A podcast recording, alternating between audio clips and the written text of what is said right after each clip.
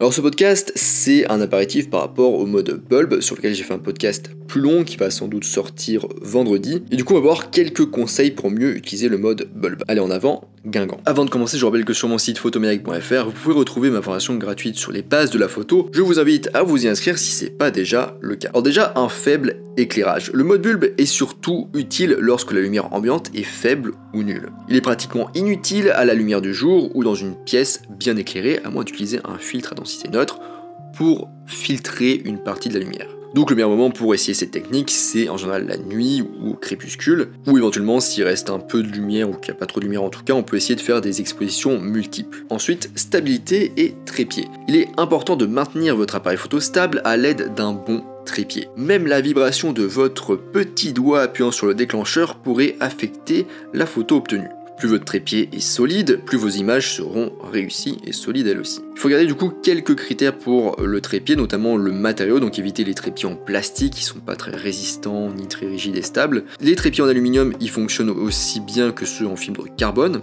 Ils sont plus lourds, mais ils sont aussi plus abordables. La fibre de carbone n'est à réserver que si vous êtes un véritable baroudeur et que vous utilisez votre trépied dans des conditions plus difficiles, parce que la fibre de carbone, ce qui est bien, c'est qu'elle est quand même plus résistante à la corrosion que l'aluminium. Ensuite, autre chose à regarder, c'est des pieds robustes, capables de supporter le poids de votre appareil photo et de votre objectif. Et dernière chose, éventuellement un crochet sous la colonne centrale pour y fixer un sac de sable par exemple, ou de riz. Le poids du coup va lester votre trépied, le rendre plus stable en l'empêchant du coup de trop bouger. C'est surtout utile lorsque vous devez faire face à des vents forts en extérieur du coup. Il est conseillé de ne pas allonger la colonne centrale lorsque vous prenez des photos en pose longue, car cela rend l'ensemble moins stable.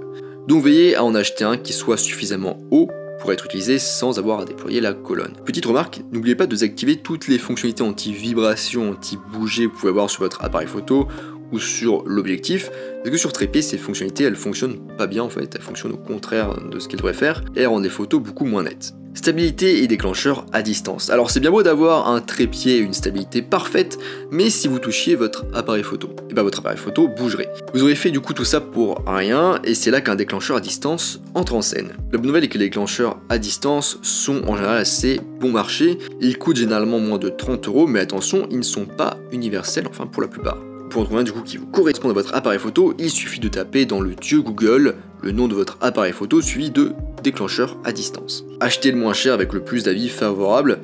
Certains sont sans fil infrarouge tandis que d'autres sont câblés. Alors les plus chers disposent d'un petit écran indiquant le temps d'exposition, ce qui est quand même assez utile. Mais bon, si vous souhaitez faire uniquement du mode bulb, n'importe quel déclencheur à câble ou euh, sans fil vous permettra d'utiliser le mode bulb sans toucher à l'appareil photo. Alors, à noter que certains déclencheurs à distance sont dotés d'un mécanisme de verrouillage permettant de maintenir le bouton de l'obturateur externe enfoncé automatiquement aussi longtemps que vous le souhaitez. D'autres permettent d'appuyer une fois sur le bouton pour commencer l'exposition et une seconde fois pour la terminer, ce qui est très bien aussi. Quelques appareils photo disposent même d'un mode bulb que vous pouvez déclencher depuis votre téléphone si vous le souhaitez, donc pas besoin de déclencheur à distance. Il existe aussi des déclencheurs plus avancés qu'on appelle intervallomètres, mais c'est pas très utile dans notre cas, à moins de faire des timelapses. Ouverture et ISO. Alors les réglages dépendent bien sûr de votre scène et de votre matériel, mais je vais vous donner quelques petits conseils rapidement. Au niveau de l'ouverture, en général, on est sur quelque chose d'assez fermé comme F8 ou F11 ou voire F16. Évitez F22 quand même pour éviter la diffraction qui va faire perdre beaucoup de netteté à votre photo globalement. Au niveau des ISO, donc le plus faible en général, hein, euh, comme 100 ou 200 ISO. En fonction bien sûr de votre sujet, vous pouvez avoir besoin d'une ouverture plus grande ou d'une valeur ISO plus élevée, notamment pour les photos d'étoiles ou les traînées d'étoiles ou d'autres phénomènes d'astrophotographie par exemple. Enfin, utilisez le format RAW. La meilleure façon de réaliser des expositions longues, c'est d'utiliser le format RAW pour disposer d'un maximum d'informations et pouvoir développer pleinement le potentiel de vos photos.